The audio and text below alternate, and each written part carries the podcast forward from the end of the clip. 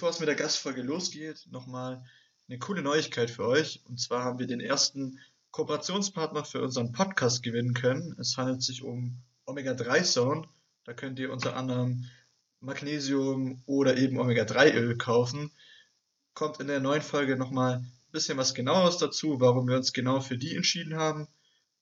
Link ist aber schon mal unter dem Podcast ähm, verlinkt und ihr könnt in Zukunft über den Code WIS10 10% sparen. Herzlich willkommen bei WIS-Change und herzlich willkommen zu einer weiteren Gastfolge. Wir haben heute den Antonio zu Gast. Ich kenne den Antonio schon lange. Ich weiß nicht, wie viele Jahre sind es insgesamt? Sieben Jahre? Sieben, ja, ja. Also in der U16 haben wir damals Fußball gespielt. Das ist, müsste ungefähr hinhauen. Wahrscheinlich ein bisschen kürzer, sechs, sieben Jahre. Und genau, wir haben damals Fußball gespielt zusammen beim VfR Aalen und seitdem hat sich einiges entwickelt. Ich glaube, seitdem haben wir uns beide sehr weiterentwickelt. Und darum soll es auch so ein bisschen gehen. Also auch so ein bisschen persönliche Weiterentwicklung, auch um deinen Weg, Antonio. Thema Coaching werden wir beleuchten. Auch das Thema Faszination und Leidenschaft wird eine Rolle spielen. Und ja, du kannst vielleicht am Anfang einen kleinen Einblick geben, was ist denn gerade aktuell deine größte Faszination, deine größte Leidenschaft? Weil ich meine, früher war es ja für uns beide so ein bisschen dieses Fußballthema und da sind wir ja beide so ein bisschen von weggekommen. Ja, also ähm, erstmal liebe Grüße. Ähm, ich bin der Antonio, ich bin 20 Jahre alt, ähm, bin Fitnesscoach und arbeite in einem Fitnessstudio. Ähm, und ich muss sagen, das ist auch aktuell wirklich so meine größte Leidenschaft war. Es war schon immer, Sport war schon immer meine größte Leidenschaft. Wie der Armand schon erwähnt hat, früher war es halt der Fußball. So hat sich das Ganze auch entwickelt, dass ich dann zum Fitness gekommen bin ähm, damals auch ähm, beim VfR Aalen zusammengekickt und im Kraftraum immer wieder trainiert, irgendwann im Fitnessstudio angemeldet und irgendwann komplett Fußball sein gelassen und ähm, die Richtung komplett ähm, geändert. Aber schon, schon seit meiner Kindheit ist eigentlich Sport so die größte Leidenschaft von mir. Und aktuell ist es das Coaching und ähm, Bodybuilding. Okay. Lass uns vielleicht mal kurz bei dem Fußballthema noch bleiben. Ähm, welche Parallelen siehst du jetzt so zwischen diesen beiden Leidenschaften, also zwischen dem Fußball, was so unsere Leidenschaft früher war, und dem Krafttraining jetzt? Also ich muss sagen, Fußball hat mich quasi sozusagen dazu, dazu gebracht, überhaupt mit dem Krafttraining zu beginnen. Ähm, es, ist, es, geht, es geht ja hauptsächlich um Sport. Also es ging mir schon immer hauptsächlich um Sport. Wie gesagt, damals war es der Fußball ähm, und hat sich dann so weiterentwickelt. Man hat angefangen im Kraftraum mit Athletiktraining, da hat man angefangen immer wieder allein darunter zu gehen und zu trainieren. Irgendwann hat man sich im Fitnessstudio angemeldet. Dann hat sich das Ganze so ein bisschen, bisschen gedreht, das ganze Spiel. Aber wie gesagt, da ähm, so einen großen Unterschied gibt es nicht. Wie gesagt, da, da ging es mir schon hauptsächlich immer um, um Sport. Jonas, um dich auch mal mit ins Boot zu holen.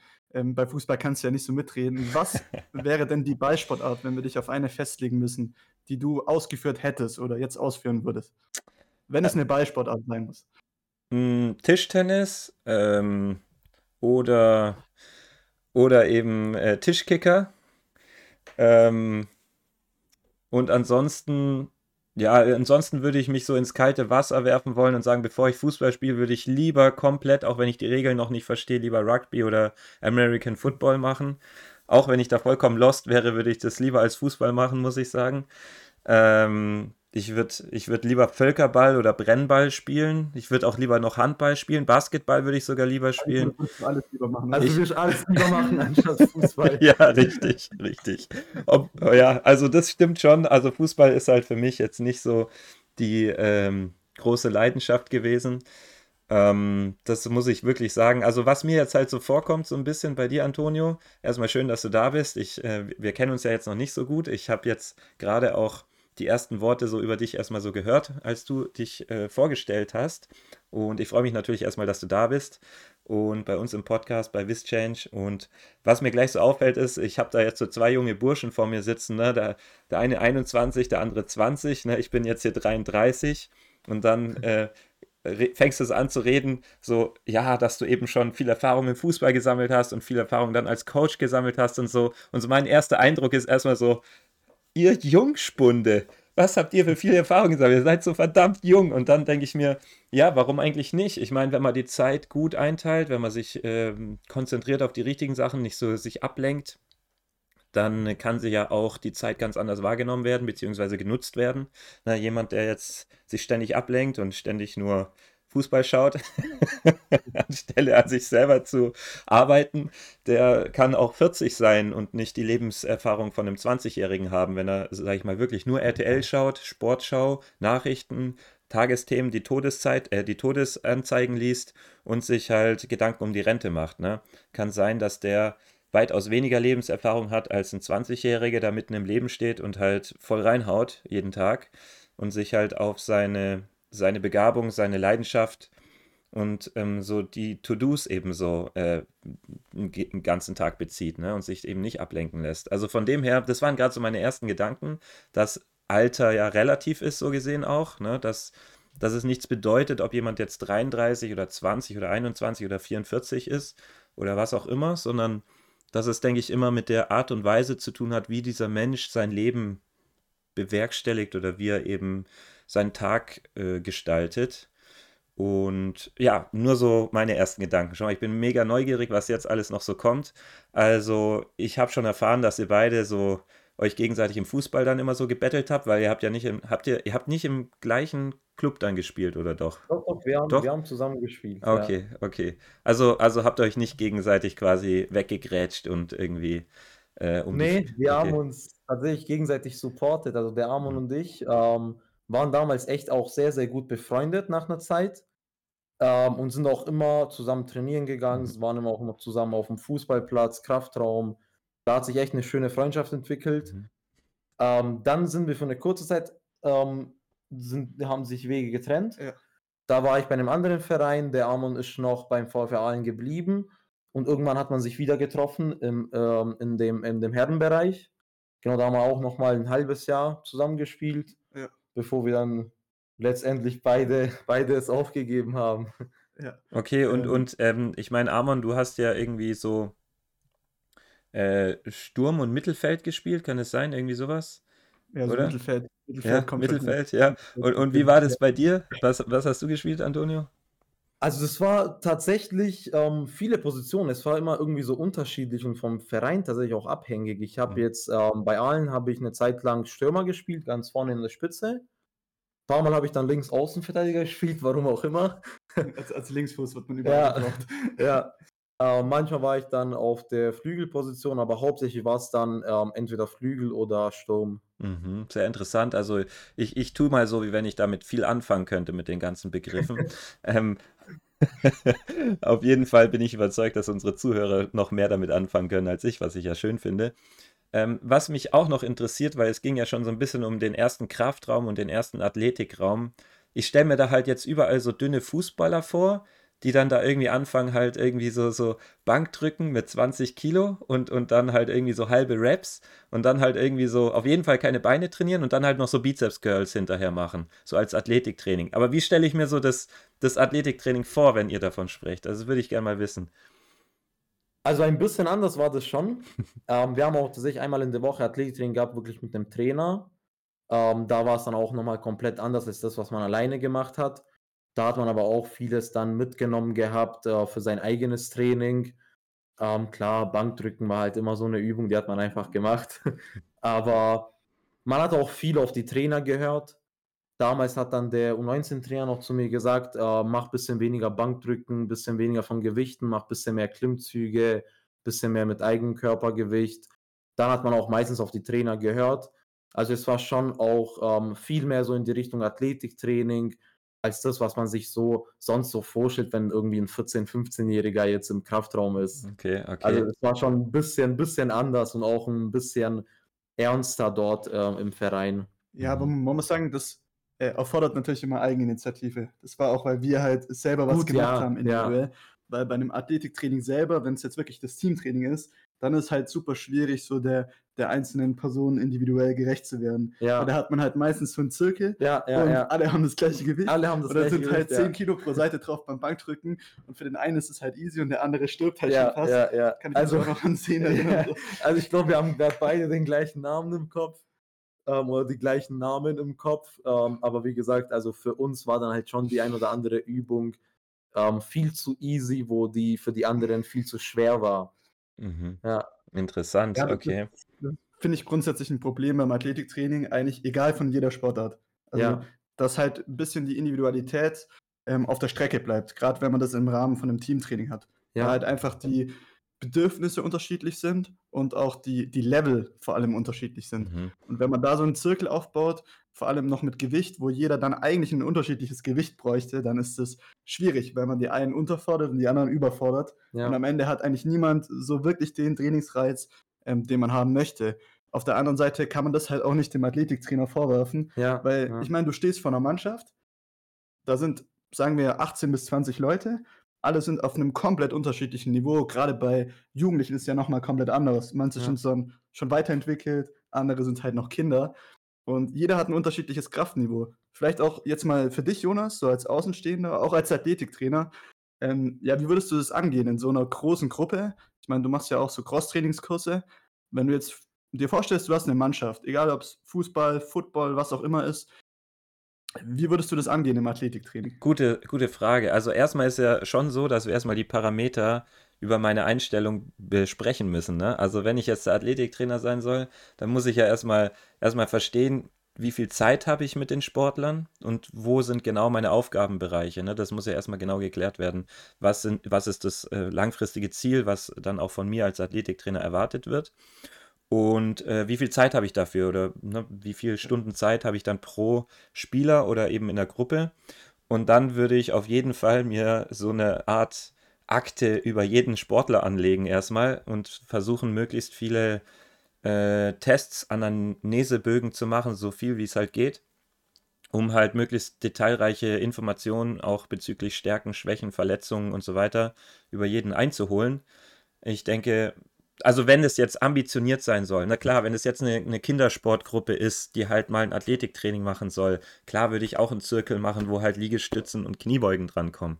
Aber wenn das jetzt eine ambitionierte Sache sein soll und langfristig natürlich bei jedem Einzelnen und im Team die, die äh, Stärken verbessert und auch die Schwächen verbessert werden sollen, dann kann ich es nur möglichst individuell angehen. Das wäre also mein erster Punkt schon mal, dass ich äh, so individuell, wie es halt im Rahmen dann noch möglich ist, das äh, handhaben würde mit einzelnen individuellen Tests, mit Beweglichkeit, Kraft, Schnelligkeit und natürlich auch so ein Gesundheitsbogen, wo dann Einschränkungen, Verletzungen reingeschrieben werden.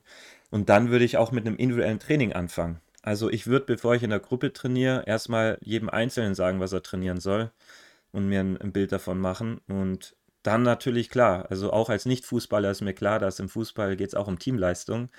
Ähm, ich kenne es halt von der Bundeswehr, da war die Teamleistung auch immer wichtig, wenn man irgendwie als äh, Gruppe dann noch ähm, nach dem Nachtmarsch noch zurück in die Kaserne kommen sollte mit Gepäck und mit Ausrüstung und dann noch einen gespielten Verletzten dabei, den man dann tragen musste und man durfte ja keine Ausrüstungsteile verlieren. Das war frei wirklich heftig, weil man hatte so viel dabei, das, das stellt man sich gar nicht vor, aber es war echt eine Herausforderung, nicht irgendwas Wertvolles zu verlieren, wenn da irgendwie mal so eine ABC-Maske oder sowas rausrutscht aus der Tasche oder so, weil man gerade über so einen Hügel hechtet, dann kann das Ding halt auch schnell mal weg sein, ne? was halt viel Geld kostet. Also das war echt gar nicht so einfach, mit dem ganzen Gerödel heile wieder äh, und voll, vollzählig wieder anzukommen, ohne dass jetzt irgendwas da auch fehlt. Ähm, also auf jeden Fall, Teamleistung würde ich dann schon auch irgendwie ja, in, in wie so einem Cross-Trainingszirkel dann auch konditionieren, aber eben erst, wenn ich mir ein einen Überblick verschafft habe, wo da jeder Einzelne steht, dass es eben nicht so ist, wie du gesagt hast, dass äh, immer nur 10 Kilo Bankdrücken gemacht wird pro Seite und für die einen ist es halt zu schwer und für die anderen zu, zu leicht. Ne? Das würde ich halt versuchen zu vermeiden irgendwie. Ja. Wie findet Ja, ihr glaub, dieses äh, Herangehensweise? Ist das, ist das sehr unrealistisch oder wie würdet ihr das einschätzen? Also ich finde es gut, grundsätzlich, dass du halt erstmal eine Anamnese machen willst und auf jeden Spieler individuell eingehen willst. Ich glaube halt, ein Problem, vor dem so ein Athletiktrainer auch steht, ist, dass er sich immer mit den anderen Trainern so ein bisschen absprechen muss und ähm, ja, sich so ein bisschen seinen Platz noch erkämpfen muss, weil oft ist Ja. Athletiktraining noch nicht so angesehen Ja. und ja, das steht dann meistens hinten dran so ein bisschen. Ja, aber gut, das kann ich ja auch gar nicht machen, weil ähm, man muss sich jetzt auch vorstellen, der Athletiktrainer von uns, er war ja Athletiktrainer von der U15 bis in die U19 für alle Jugend. Ähm, und für alle ja meistens einmal in der Woche, manchmal Ja, auch einmal alle zwei sind dann Wochen. so 40, 50 Leute. Ja, Genau, und dann war der aber immer noch Athletiktrainer für die erste Mannschaft und Physiotherapeut für die erste Mannschaft. Ja, gut. Also da da, kann man jetzt nicht, da kann man Ja. jetzt nicht wirklich individuell arbeiten, Mhm. aber trotzdem gebe ich dir 100% recht. Also du hast vollkommen recht, Jonas. Ähm, das ist auch das Problem von den ähm, meisten, meisten Fußball, allgemein ähm, Leistungssportler heutzutage. Man braucht, wenn man wirklich Leistungssport macht und da wirklich Ziele hat und sich Ziele gesetzt hat und etwas erreichen will, da braucht man einen Individualtrainer komplett ähm, unabhängig vom Verein. Heißt, man bräuchte halt einfach so quasi einen Personal Trainer, Athletiktrainer, ähm, wo mit einem paar Mal die Woche trainiert, komplett unabhängig von, von dem Verein. Ja, und im Optimalfall hört der Verein dann noch ein bisschen auf den, was so Thema Belastungssteuerung angeht. Weil wenn du jetzt natürlich ähm, als Personal Coach mit deinem Spieler ein fettes Beintraining machst oder halt dahingehend die Ja. Belastung hochsteuerst und der Trainer ähm, haut am nächsten Tag ähm, Irgendwie so einen ja, Cooper-Test Cooper-Test mit- oder ein mit- Lauftraining, Ja, wäre das auch nicht optimal. Deswegen ist immer ganz schwierig, auch die Absprache selbst bei den Profis, die Absprache zwischen dem persönlichen Coach dann, Ja. weil viele erkennen das ja, was ja richtig ist, gebe ich dir Ja. vollkommen recht, stellen den persönlichen Coach ein und der Verein geht aber null drauf ein und dann Ja. ist es super schwierig mit der Belastungssteuerung. Ja. Ja, gut, da kommt es auch immer so ein bisschen drauf an. Also ich habe jetzt auch einen Kumpel, der spielt ähm, in Serbien Profifußball. Er hat auch seinen, seinen Personal Trainer, Athletiktrainer und er ist immer morgens dort vor Ort und abends halt ein Mannschaftstraining. Und er hat halt genug Zeit, auch sich immer zu erholen. Er hat, er muss ja auch nicht arbeiten gehen. Ähm, da ist einfach, da spielt auch die Regeneration einfach eine Rolle. Ähm, klar, der Trainer weiß dann ja auch, okay, jetzt irgendwie am Wochenende ist ein sehr wichtiges Spiel. Er weiß dann, mit wem er was machen darf und kann. Ähm, aber sonst, wie gesagt, das ist dann auch immer nochmal noch mal ein anderes Thema, wenn man von Profis ausgeht, weil da auch einfach nochmal ähm, Regeneration eine, eine Rolle spielt. Mhm. Ähm, ich habe jetzt auch noch mal eine Frage an euch beide. Und zwar, ihr seid da ja schon vom Lebenslauf erstmal relativ ähnlich, so auch vom Alter her.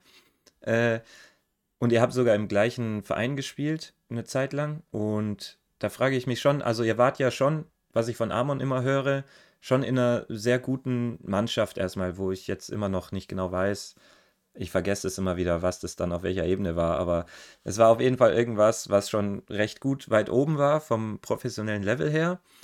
Und wie war dann so der Gang, dass man sagt, okay, ich, ich mache das jetzt einfach nicht mehr? Oder, also ich glaube, bei dir, Amon, war ja schon so der Traum, du willst halt beim Fußball so weit wie möglich kommen, so am Anfang, ne? War das, war das bei dir zum Beispiel, Antonio, auch so, dass du erstmal so auch vielleicht, was weiß ich, so Bundesligaspieler oder sowas geträumt hast, dass du sagst, das ist so eigentlich dein Ziel gewesen, dass du da Vollgas gegeben hast, da auch irgendwie hinzukommen? Und was hat dann dazu geführt, dass du gesagt hast, nee, jetzt richtest du dich komplett anders um oder aus? Kann, Ja. Kannst du auch gerne ein bisschen weiter vorne dann anfangen. Also ich könnte jetzt komplett weit vorne anfangen und das ist jetzt wirklich von ganz weit hinten rausgeholt. Ähm, ich komme ja eigentlich gebürtig aus Kroatien und ich bin damals mit 13 Jahren hergezogen. Und ich muss sagen, so die ersten Monate, wo ich hier war, ähm, war man halt alleine. Also man hat ja niemanden gehabt, man war ja komplett, komplett nur für sich da. Und dann habe ich angefangen, wirklich sehr, sehr krass zu trainieren. Das waren dann Sommerferien, vor allem in Kroatien beginnen die Sommerferien irgendwie immer ab Juni. Und ich war dann irgendwie Juli, Mitte Juli war ich dann hier und Mitte September beginnt ja erst die Schule, du kennst niemanden, gar nichts. Dann habe ich wirklich angefangen, echt hart zu trainieren, auch irgendwo aus Langeweile, weil ich einfach nichts anderes zu tun hatte. Ich bin immer morgens recht früh aufgestanden, obwohl ich das ja theoretisch nicht müsste. Ähm, bin immer joggen gegangen und es waren immer schon so auch gute 12, 13 Kilometer. Dann zurück. Dann bin ich direkt auf dem Platz, habe da mein Training durchgezogen, ähm, immer Hütchen dabei gehabt, Leiter, alles Mögliche, immer komplett mein Training durchgezogen. Und irgendwann ein paar Tage später habe ich dann auch ein paar Jungs kennengelernt, die auf mich zugekommen sind. Und dann habe ich auch mit denen immer wieder gespielt. Das war ja, wie gesagt, das waren Sommerferien und die waren dann auch immer abends auf dem Platz. Das heißt, ich bin immer morgens schon gegangen, habe mein Training gemacht, bin nach Hause und bin dann irgendwann nochmal raus und habe mit denen nochmal gekickt. Und ich glaube, das war so der Punkt, wo sich das Ganze für mich entwickelt hat, wo ich mich auch wirklich ähm, da gut verbessert habe, ähm, auch fußballerisch. Also da, da hat das Ganze so begonnen und klar, auch davor in Kroatien habe ich schon immer Fußball gespielt. Da war es aber auch, es war auch recht, ähm, ich will jetzt nicht sagen hoch, aber es war schon ernst, in einem ernsten Fußballverein. Ähm, aber da war es noch so, okay, das war jetzt alles so mal ein bisschen aus Spaß. Man ist in der vierten, fünften Klasse, irgendwie fünf von zehn Jungs in der Klasse spielen im, im selben Verein. Und als ich dann hierher gekommen bin, habe ich dann ja auch ähm, hier im Dorfverein begonnen und ein Jahr später bin ich dann, bin ich dann nach VfR Aalen gewechselt. Da habe ich damals tatsächlich einen Anruf bekommen. Ich weiß bis heute nicht, wie man auf mich aufmerksam geworden ist, wie das Ganze zustande gekommen ist habe ich einfach einen Anruf bekommen, bin dann ins Probetraining und irgendwann hieß es, okay, ähm, dass ich da drin bin, obwohl ich im Probetraining richtig scheiße war. Also ich habe, Probetraining war wirklich, also das war wirklich sehr, sehr ähm, schlimm, weil ich war auch irgendwie komplett unter Druck, weil das kennt man nicht. Also ich komme dann zum allerersten Mal, sehe ich dann so ein riesiges Gebäude, weil so, so richtig, richtig ähm, alles vom, vom Außen ähm, sieht alles richtig geil aus, Stadion. ein Stadion. Man läuft durchs Stadion, um, um in die Umkleiden reinzukommen. Und das war dann schon so, okay, man war auch komplett unter Druck. Und dann habe ich eigentlich nach dem Probetraining habe ich eigentlich aufgegeben. Ich habe mir gedacht, nee, das wird ja eh nichts. Und dann habe ich irgendwie komplett aus dem Nichts unerwartet sechs Wochen später einen Anruf bekommen, ähm, dass sie mich nehmen und dass dann irgendwie in zwei Wochen schon die Vorbereitung beginnt. Genau, also ich sag mal so, das Ganze, das Ganze hat sich dann damit entwickelt, dass ich damals so viel trainiert habe ähm, und da immer, immer mehr und mehr gemacht habe. Und dann der Wechsel nach VfR Aalen war dann so der entscheidende Punkt, wo ich gesagt habe, okay, ich, es, es könnte was werden. Ich war aber immer realistisch. Also ich habe tatsächlich nie gesagt, ich will irgendwie Bundesliga spielen, ich will da und da spielen ich war immer so, okay, so, so Regionalliga, also vierte Liga, dritte Liga würde mir reichen. Das wäre ja schon Profiniveau und da, da hätte ich mich gesehen. Ähm, aber so wirklich jetzt irgendwie gesagt, okay, Bundesliga, erste Bundesliga oder irgendwie Premier League, England oder irgendwo, da so, so hoch waren jetzt meine Ziele nicht. Also ich habe das, ich habe das Ganze immer so ein bisschen realistisch gesehen. Hm, sehr interessant auf jeden Fall. Bei dir, Amon, war es ja, glaube ich, anders, oder? Also du hattest schon da Ähm, äh, ja, das große hat sich immer so ein Ambitionen, oder? bisschen, das hat sich so ein bisschen gewandelt. Also bei mir ging das ein bisschen früher los. Also ich habe wirklich so mit, ähm, ja, so mit sieben, acht träumt man halt schon, Ja. äh, Bundesliga zu spielen und überlegt sich so irgendwann, mit welchen Profis könnte man noch zusammenspielen, wer ist noch jung, ähm, wie könnte das in zehn Jahren aussehen. Ich bin ja dann relativ früh schon zum FC Heidenheim gegangen und da hofft man natürlich schon, dass es nach ganz oben geht. Als ich dann später bei Aalen gespielt habe, da hatte ich dann so eine ähnliche Einstellung wie du, Antonio. Also auch so dritte, vierte Liga, das wäre schön, wenn es klappt.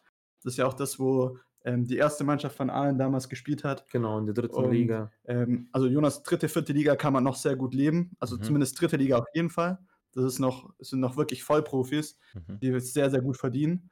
Und ähm, In der vierten deswegen, Liga ist dann so vereinabhängig. Genau, aber das ist auch noch sehr professionell. Mhm. Ja. Und ähm, wie viel verdient man dann so in der dritten Liga so ungefähr?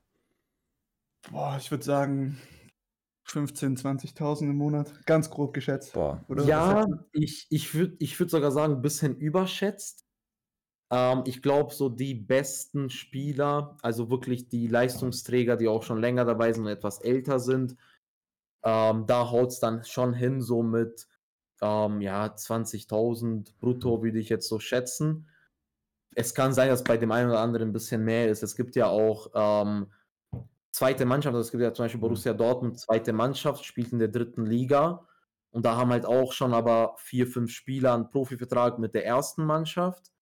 Kann sein, die verdienen auch schon bis zu 70, 80.000 im Monat. Mhm. Also ich denke, da ist auch so. Aber, Ja. Aber ganz ehrlich, Jungs, ist das nicht irgendwie so, dass man sagt, so, hey, ich will da unbedingt dazugehören? Also irgendwie so, dass man sagt, hey, ich mache doch alles dafür, um da hinzukommen. Das ist doch voll der Traum eigentlich, so dass man damit wirklich so gut dann auch leben kann. Äh, ihr kennt es ja bestimmt auch. Ich meine, auch du, was ich jetzt von dir gehört habe, Antonio, wir sprechen bestimmt noch drüber. Du hast ja auch viel mit Mindset und mit Sel Weiterentwicklung zu tun, ne? Sonst wärst du ja auch nicht schon so weit gekommen. Ich bin ja gespannt. Der Podcast fängt ja eigentlich erst an. Fühlt sich jetzt schon so an, wie wenn er ewig dauern wird. Ähm, wir sind ja erst noch am Anfang beim Fußball, aber auch da habe ich schon so viele Fragen. Zum Beispiel, ich meine, wenn ihr jetzt beide irgendwie so voll 110% überzeugt gewesen wärt, dass ihr quasi es bis in die erste Bundesliga schafft, meint ihr nicht, dass es die Chancen gegeben hätte, dass ihr vielleicht auch eher dahin gekommen wärt? Oder wovon macht ihr dann abhängig, dass es auf jeden Fall nichts wird? Weil ich meine mal, wenn jemand euch angerufen hätte und gesagt hat, hey, ihr seid jetzt in der dritten, dritten Bundesliga, dann hättet ihr ja nicht gesagt, nein, nein, das mache ich nicht, das ist nicht, gar nicht mein Ziel gewesen, oder? Dann hättet ihr doch beide Ja gesagt, oder? Ähm, ja, ich glaube, das ist halt was, was sich entwickelt über die Jahre. Also ich war schon zu 100% davon überzeugt, früher, dass ich das packen kann. Und dann kommen halt in der Jugend irgendwann die ersten Rückschläge, wo sich halt Leute dann anders entwickeln, vielleicht körperlich besser, schneller entwickeln. Und bei mir war es halt vor allem, würde ich sagen, so die athletischen Rückstände irgendwann, wo ich dann halt eingesehen habe, okay, ich habe vielleicht nicht die Geschwindigkeit und die Schnelligkeit und deswegen muss ich meine Ziele so ein bisschen anpassen. Also es war Mhm. dann so mit, bei mir war das so mit 14, 15, wo ich dann bei Heidenheim nicht mehr so viel gespielt habe. Das geht tatsächlich super schnell in der Jugend. Mhm. Also man ist in einem Jahr noch mit der wichtigste Spieler, Kapitän und alles und im nächsten Jahr reicht es dann nicht mehr. Das geht super schnell, Ja. weil sich halt manche anders entwickeln. Ja, ja, es kann ja auch immer wieder sein, dass jemand Neues dazukommt, natürlich. Also es ist ja wirklich immer so, es kann sein, du bist in der U16 Leistungsträger und warst der beste Spieler und Kapitän. Und das Jahr darauf in der U17 haben die halt irgendwie nochmal einen Stürmer geholt, der nochmal viel besser ist. Und auf einmal bist du ganze Saison über auf der Bank. Und ja, klar, das ist dann, man zweifelt auch irgendwann an sich selbst so ein bisschen. Ähm, so wie du jetzt sagst, gerade bei dir, das war dann beim, beim FC Heidenheim ja so, ähm, dass dann immer weniger und weniger war mit Spielzeit. Ähm, irgendwann hat, hat man ja auch so eine, so eine Art Selbstzweifel, oder? Aber, aber wisst ihr, ist, Ja. das, ist das nicht irgendwie so, dass man, ihr kennt es ja, dass man sein Schicksal selbst schreibt? So, das hört sich jetzt sehr arrogant an, weil ich, ja, ich, ich kann es ja auch sagen, weil ich habe nie im Fußball gespielt, also ich kann nicht das so sagen, sonst könnte ich das wahrscheinlich gar nicht so sagen. Da bin ich ja hier voll frei ähm, und, und sage ich mal, habe hier Narrenfreiheit, was ja irgendwie auch cool ist. Und ähm, ja, also ich denke mir halt so, wenn man davon ausgeht, dass man sein Schicksal selbst schreibt und dass man vielleicht auch dem Universum sagt, hey, ich möchte jetzt dieses und jenes Ziel erreichen und das erreicht man dann auch. Also mal Ähm. angenommen, ihr würdet beide vor Gott stehen und der würde euch sagen, hey, wenn ihr euch nur gewünscht hättet, zur ersten Liga zu kommen, wärt ihr da hingekommen. Warum habt ihr es dann nicht gemacht so? Wisst ihr, wie ich Also meine? Jonas, Hört sich jetzt sehr provokant an, aber. Also Jonas, du kennst mich ja. Ich war damals schon von der Einstellung her, also was so das Rationale angeht, gleich wie damals. Also wie jetzt. Mhm. Ich habe mir vorgestellt, welche Dinge kann ich beeinflussen und daran habe ich alles versucht, das zu beeinflussen und was kann ich nicht beeinflussen. Hm. Und ich habe halt irgendwann analysiert, dass ich halt vor allem, was so das schnellkräftige Athletische angeht, Defizite habe und in der Ausdauer zum Beispiel meine Stärke ist. Und Ausdauer ist halt, finde ich, was, was, was man deutlich mehr beeinflussen kann. Und ich habe dann auch früh Krafttraining integriert, natürlich jetzt nicht so, wie, wie man es jetzt heute macht, ähm, weil ich auch irgendwann gemerkt habe, dass Maximalkraft meine, meine Antrittsschnelligkeit verbessert. Aber ich kann es halt nur bis zu einem gewissen Grad verbessern. Und andere sind halt athletisch schon mit so einem Grundniveau gestartet, dass du da erst gar nicht hinkommen kannst. Okay, also das wäre nämlich meine nächste Frage gewesen. Was macht dann den Spieler aus, der von null anfängt und dann doch an die Weltspitze kommt? Ich meine, was, was macht den dann anders? Das würde mich auch mal interessieren. Also ich muss noch mal ganz kurz ähm, was dazu sagen. Bei mir war es tatsächlich gar nicht jetzt so in die Richtung, sondern eher so irgendwann so der Spaßfaktor. Ich glaube, du weißt ja auch noch Auch damals, du weißt ja auch noch damals, warum ich gewechselt bin. Ich habe irgendwann gesagt, also es war bei mir war es jetzt nicht so, dass die mich rausgekickt haben, sondern ich habe einfach gesagt, ich habe keine Lust mehr hier zu spielen. Und ich habe mich dann damit zufrieden gegeben in einem, ja, man kann nicht mal schlechteren Verein sagen, bin dann halt quasi gewechselt weil einfach so der Spaßfaktor ein bisschen gefehlt hat. Und ja, es, ja, man, also ich muss sagen, es gibt sehr viele, sehr viele Trainer, die vieles kaputt machen auch. Also es kann Mhm. wirklich sehr, sehr schnell gehen, dass man sagt, okay, auf einmal hat man gar keine Lust mehr, man will gar nicht mehr spielen. Mhm. Ähm, deswegen, bei mir war es dann so, okay, jetzt wechsle ich. Ähm, der Verein war dann ja auch ganz okay, auch Mhm. ganz gut.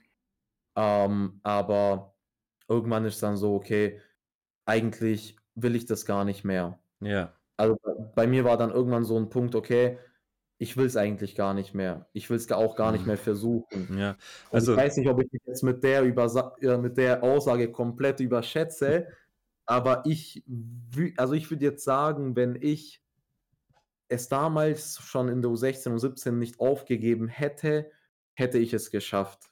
Mhm. Also wenn ich damals noch gesagt hätte, ich will es zu 100% und ich ziehe es zu 100% durch, so wie bis dahin dann, bin ich davon überzeugt, dass ich ähm, es geschafft hätte, so, so wie gesagt, irgendwo vierte, dritte Liga, wer weiß, vielleicht auch höher, vielleicht auch im Ausland irgendwo. Man kann ja nie wissen, aber ich sag mal so, ähm, für mich war es dann irgendwann, irgendwann war es dann gar nicht mehr so ein Traum. Also irgendwann war es dann so, okay, jetzt will ich es eigentlich gar nicht mehr, weil es mir eigentlich gar keinen Spaß mehr macht, Mhm. weil so viele Leute haben es kaputt gemacht. Ich habe eigentlich gar keine Lust mehr ins Training zu fahren, vor allem weil es ja immer so 30, 35 Kilometer waren, wo wir ins Training fahren mussten.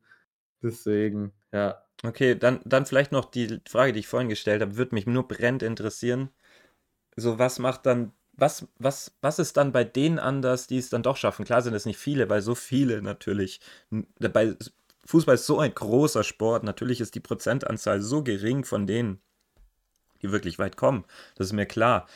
Also, dass das utopisch ist, so für den Durchschnittsfußballspielenden da überhaupt mal in die Nähe zu kommen, ist, ist logisch, rein statistisch. Aber ich meine, warum schaffen es dann doch immer welche? Was könnte bei denen anders sein? Ist, ist es wirklich so, dass die einfach bessere Trainer hatten, die gesagt haben, hey, ich glaube an dich, du bist einer der Weltbesten, du wirst in die zweite oder erste Bundesliga kommen, dafür sorge ich? Oder ist das der Grund oder, oder sind es andere Faktoren?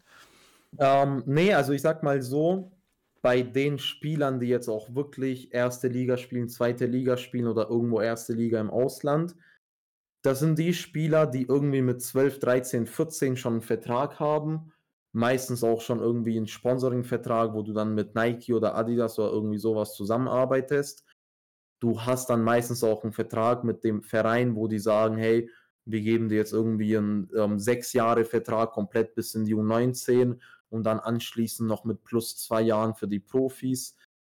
Bei vielen, bei vielen ist es dann wirklich so, dass man schon ab einem Alter von 13, 14 merkt, okay, aus ihm wird was. Und es ist dann auch wirklich so, da hat der Trainer dann eigentlich nichts mehr zu sagen. Weil wenn du dann, wenn du dann als 13-, 14-Jähriger einen Vertrag kriegst, wo du irgendwann für die Profimannschaft spielst, dann kann der Trainer nicht zu dir sagen, du bist heute auf der Bank. Weil dann ähm, entscheidet es im Endeffekt eigentlich der Verein.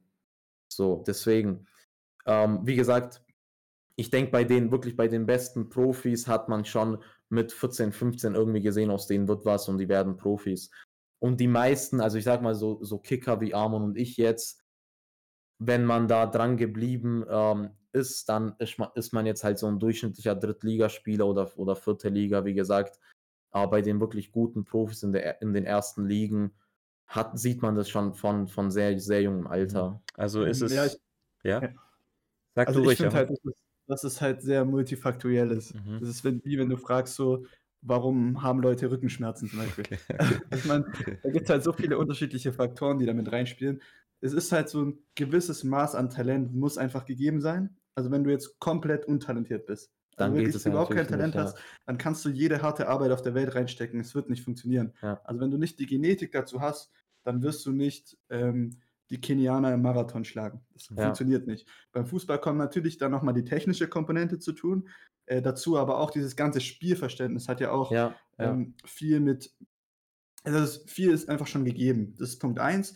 Dann musst du aber die harte Arbeit auch reinstecken. Außer du bist halt so ein wirklich astronomisches Talent, dass du dir das ein bisschen erlauben kannst, weniger ja, zu arbeiten. aber das, aber das ist, ist so selten. Das ist super, super selten, selten. bis gar nicht. Und man braucht auch noch Glück. Das ist der dritte Faktor, weil du kannst Ja. so gut sein, wie du willst. Wenn du dir einen Kreuzbandriss mit 16 holst, ja, für ja, zwei Jahre raus bist, dann wirst du kein Profi. Es ist einfach so ja, in dem Alter. Und ähm, wo ich so ein bisschen einhaken muss, ich finde, man sieht es sehr gut raus, schon so mit 13, 14. Aber ganz oft ist es so, dass es Spieler gibt, die halt körperlich sehr sich sehr, sehr, sehr schnell entwickeln. Und die sind dann mit 13, Ja. 14 super, super überlegen, spielen Ja. vielleicht schon zwei, drei Jahre gegen Ältere ja. und irgendwann ist der körperliche Vorteil weg und dann Ja, in der U19 sind die Aber noch gut. durchschnittlich. gut, da geht es jetzt auch gar nicht um, um, um den ähm, körperlichen Vorteil, sondern allgemein auch fußballerisch. Also ich, ich, ich kenne jetzt auch ein paar Spieler, wo, wo wirklich irgendwie mit 13, 14 schon einen Vertrag gehabt haben, weil man einfach gesehen hat, okay, er spielt jetzt irgendwie mit 13 Jahren in der U17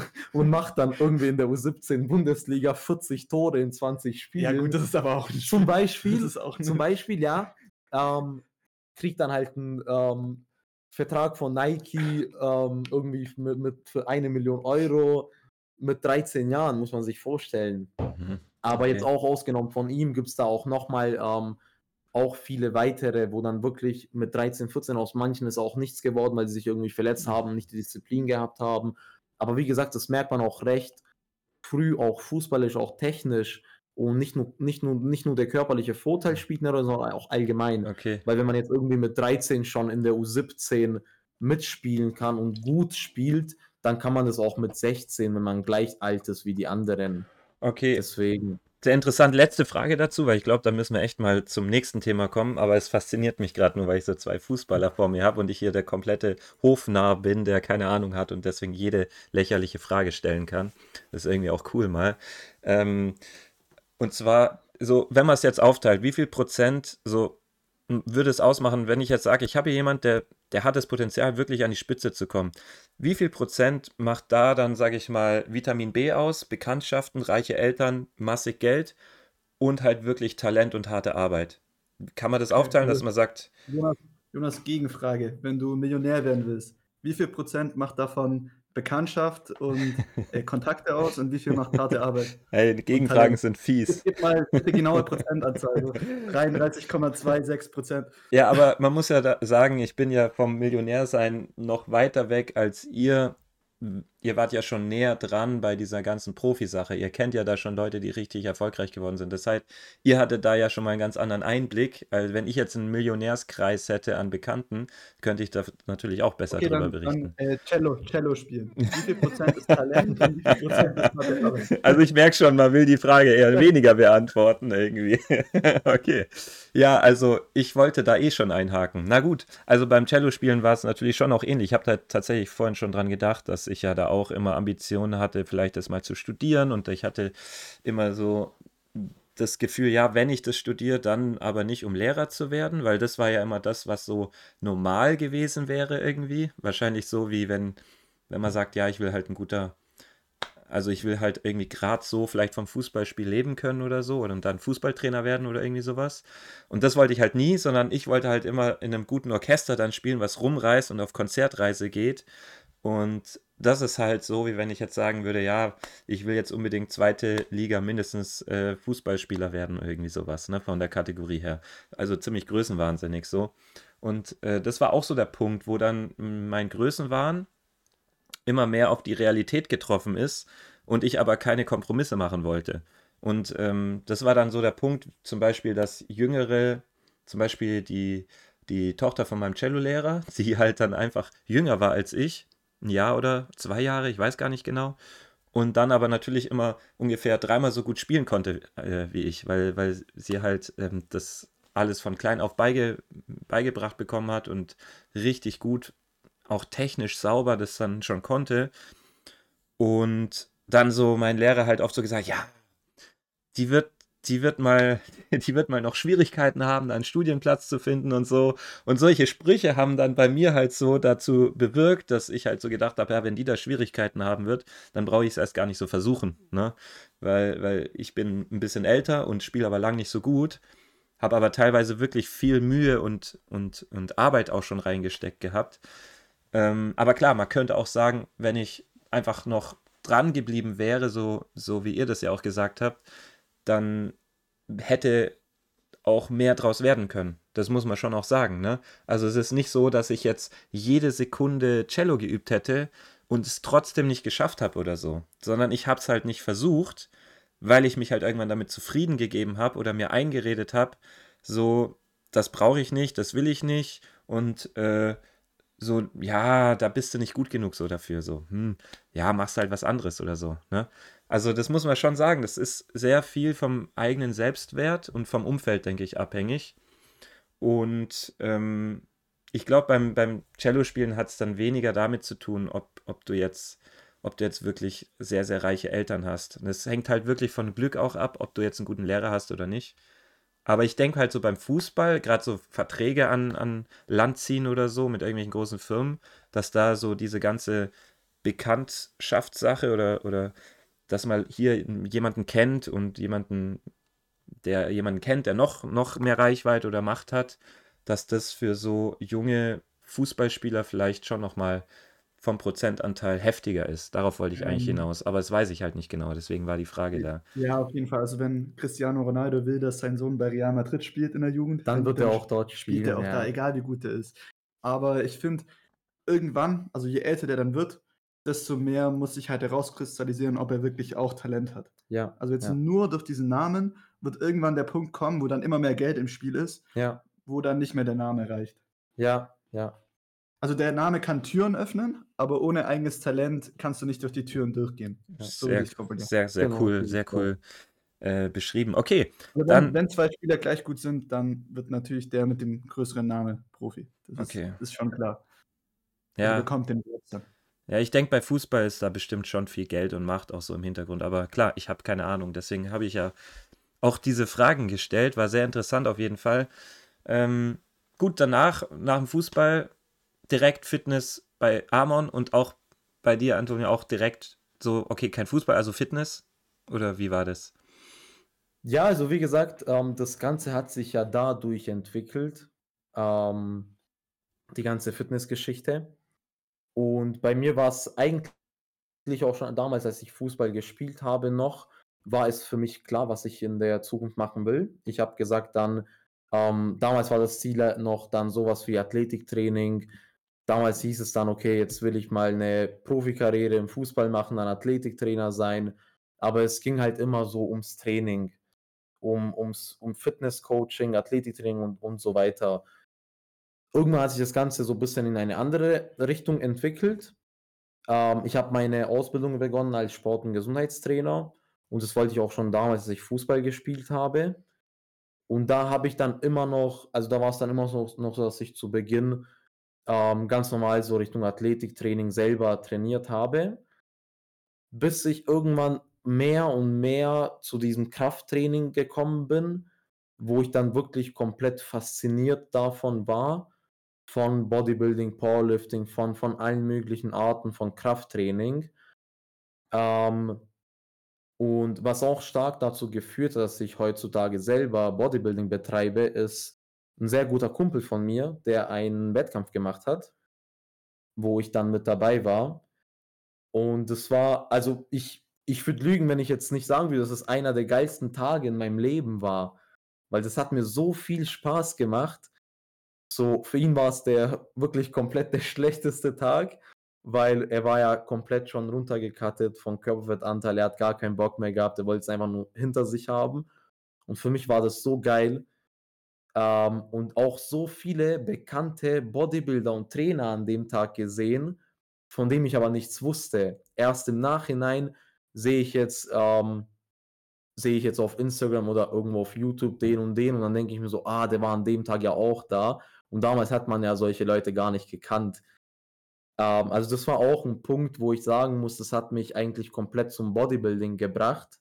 Genau, am Anfang, wie gesagt, auch am Anfang von der Ausbildung war mein Ziel, mehr so in die Richtung Athletiktraining zu gehen. Ich glaube, das weiß ja auch Amon noch. Da haben wir auch damals schon drüber geschwätzt. Aber wie gesagt, das Ganze hat sich dann ähm, schon ähm, schnell geändert. Und ja, der Tag war dann für mich so, okay, jetzt will ich das auch machen. Ich will unbedingt auf die Bühne, ich will unbedingt eine Wettkampfdiät machen, ich will unbedingt damit durchziehen. Da war ich schon recht gut mit dabei, da habe ich schon Fußball sein gelassen und nur Kraftsport gemacht. Ähm, aber der Tag war dann für mich so entscheidend, weil ich einfach auch unten mit dabei war in der Halle, wo die ganzen Athleten waren. Man hat die ganzen Athleten gesehen. Es gibt dann auch den einen oder anderen Athlet, der damals noch ähm, eher kleiner war und jetzt mittlerweile komplett Vollzeit Online-Coach ist, ähm, irgendwie eine Partnerschaft hat mit ähm, großen Supplement-Marken und so weiter. Also es ist schon wirklich sehr, sehr, sehr krass. Und wie gesagt, das war, man hat mich nicht wegbekommen von der Halle. Ich habe da die ganze Zeit einfach nur zugeguckt. Also jede einzelne Klasse, die da stand, ähm, war einfach unglaublich geil. Und das war wirklich für mich so von dem Tag an hat sich wirklich so eine Leidenschaft auch wirklich ähm, weiterentwickelt. Genau. Verstehe. Und ähm, da wurdest du gepackt und äh, das heißt, seitdem trainierst du dann auch in einem, sag ich mal, Richtung Bodybuilding orientiert äh, vom Training und von der Ernährung her, dass du da, hast du dann auch die Ambition, auf, auf der Bühne zu stehen, selber dann? Ja, auf jeden Fall. Ähm, also ich trainiere genauso wie du sagst, da in die Richtung. Ähm, auf die Bühne will ich auf jeden Fall auch. Wann genau ist noch nicht festgelegt. Vielleicht sogar dieses Jahr, ähm, aber noch nicht sicher. Ich habe gesagt, wenn ähm, nichts dazwischen kommt, wenn ich mit der Form zufrieden bin, wenn ich mit dem Training zufrieden bin, dann werde ich das machen. Mhm. Wenn dann auch beruflich ähm, oder familiär, was auch immer, jetzt nichts dazwischen kommt, wo ich dann sagen muss, okay, jetzt ist eine Wettkampfdiät für mich viel zu anstrengend, dann ähm, werde ich es auch durchziehen. Ansonsten, ja, wie gesagt, also gerade ist halt ähm, sehr viel beruflich. Dadurch, dass ich ja immer noch ähm, Vollzeit arbeite in einem Fitnessstudio und auch ähm, nebenher mein Coaching mache und auch viel Social Media, also sehr viel Social Media, ist das Ganze, also das Ganze raubt einem sehr, sehr viel Energie. Gerade im Aufbau geht es, wenn man irgendwie tagtäglich eineinhalbtausend Kalorien im Überschuss ist, geht es natürlich klar. Aber irgendwann, also eine Wettkampfdiät ist dann schon sehr, sehr anstrengend. Kenne ich jetzt auch von dem Kumpel, kenne ich jetzt auch von ein paar weiteren Athleten. Ähm, deswegen, wie gesagt, wenn nichts dazwischen kommt, hoffentlich bald. Falls irgendwas dazwischen kommen sollte, in den nächsten Jahren auf jeden Fall. Ähm, und ich werde auf jeden Fall auch noch die Juniorenklasse mitnehmen. Die geht nämlich nur bis, zu, bis 23. Das heißt, ich darf nicht 23 werden, also ich habe noch zweieinhalb Jahre Zeit. Genau, ja, aber ich werde auf jeden Fall eines Tages auf der Bühne stehen. Das steht zu 100% fest. Hast du dir jetzt für dieses Jahr da so eine Deadline gesetzt, wo du sagst, hey, an dem Tag entscheidest du, wie ist die Form, wie ist das Stresslevel?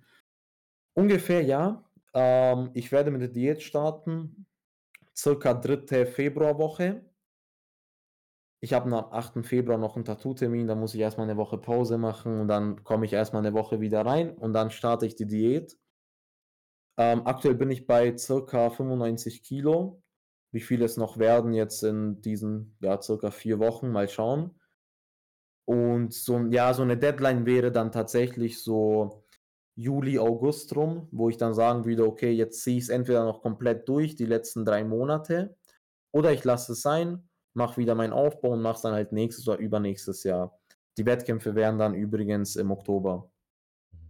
Interessant. Okay. Ähm, ja, Jonas?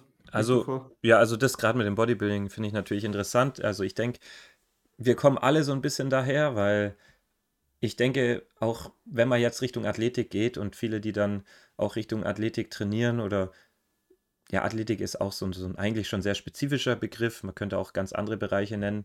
Aber ich nenne mal so das Ganze, was mit Krafttraining irgendwie zu tun hat. Ich glaube, die meisten, die admiren einfach doch immer noch das Bodybuilding, weil man einfach daherkommt. Jeder hat irgendwie da angefangen, dass er sich aufbauen wollte, dass er seinen Körper aufbauen wollte, die Muskeln irgendwie aufbauen wollte, definierter sein wollte, so einem gewissen Körperbild irgendwie entsprechen wollte. Ich denke, da können wir alle sagen, kommen wir doch irgendwie her. Und deswegen finde ich es auch immer so faszinierend, wenn man dann auch erstmal dabei bleibt und das dann wirklich auch verfestigt, dass man da sagt, hey, ich möchte mal auf die Bühne. Also großen Respekt davor, auf jeden Fall, finde ich cool. Äh, äh, tolles Ziel auf jeden Fall. Also da will ich dann auf jeden Fall dabei sein, wenn es soweit ist. Ne? Ähm, finde ich cool. Und vor allen Dingen, da du ja jetzt noch relativ so am Anfang bist, bin ich echt gespannt, was sich dann daraus da entwickeln kann. Ähm, ja. Was mich da auch interessiert, wie hast, also hast du da deinen Coach dann, sage ich mal, auch bei diesem Bodybuilding-Wettkampf kennengelernt oder wie hast du dir dann so deine, Co deine Coaches so ausgesucht oder ich gehe jetzt einfach mal schon davon aus, dass du mit Coaches arbeitest oder machst du das alleine? Wie, wie handhabst du das? Also ich selber arbeite aktuell noch nicht mit Coaches. Mhm. Ähm, ich muss sagen, ich sammle mir sehr, sehr viel Erfahrung mhm. von ähm, vielen verschiedenen Coaches. Ähm, aber wie gesagt, man kann auch nie wissen, wie das Ganze sich entwickelt. Das kann sein, ich gehe jetzt einmal auf die Bühne und sage, okay, ich habe doch gar keinen Bock. Kann sein, okay, als Zuschauer ist es richtig geil, aber sonst hat man eigentlich gar keine Lust darauf. Ähm, deswegen ist es bei mir dann gerade so eine Sache, ich werde es einmal probieren wenn es dann wirklich so ist, dass ich sage, es ist wirklich so geil, wie ich es mir vorstelle, auf der Bühne zu stehen und Wettkampfdiät zu machen, ähm, dann werde ich mir auf jeden Fall einen Coach zulegen müssen. Genau, aber aktuell ist es auch so, dass ich einfach mit vielen verschiedenen Coaches einfach ein bisschen in Verbindung bin, mir da und da ein bisschen Erfahrung sammle, mit vielen dann hin und her schreibe. Ähm, aber ich muss ja auch sagen, ähm, ich selber habe ja auch ähm, viele verschiedene Lizenzen, unter anderem auch Bodybuilding-Lizenz. Also ich habe da auch ähm, über alles Mögliche gelernt, was Posen angeht, Ernährung angeht, Training angeht und alles Mögliche. Genauso wie bei Fitnesstrainer B und A-Lizenz und ähm, Personal Trainer und die ganzen anderen Lizenzen. Aber jeder Athlet, also egal wie gut man ist, auch als Coach, man hat als Athlet immer einen anderen Coach, weil eine andere Person hat immer noch so eine andere ähm, Sicht von dir selbst.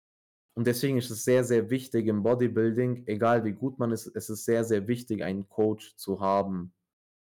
Ja, ich persönlich finde halt gerade, gerade dann, wenn man so ambitioniert ist, ich glaube, gerade dann braucht man mal einen Blick von außen und sagt, okay, jetzt ist es vielleicht doch sinnvoller, mal eine Woche Deload zu machen oder so. Ja, ähm, wie gesagt, ich muss sagen, ähm, auch dadurch, dass ich im Fitnessstudio arbeite, mit ja irgendwie über 2000 Mitglieder, so ganz genau darf ich es jetzt nicht sagen, aber man kennt sehr, sehr viele Leute ähm, und unter anderem auch Leute, die schon öfters auf der Bühne standen, unter anderem auch damalige deutsche Meister in der Open Class und Open Class ist halt meistens nichts unter 120 ähm, Kilo komplett trocken, was sehr, sehr krass ist.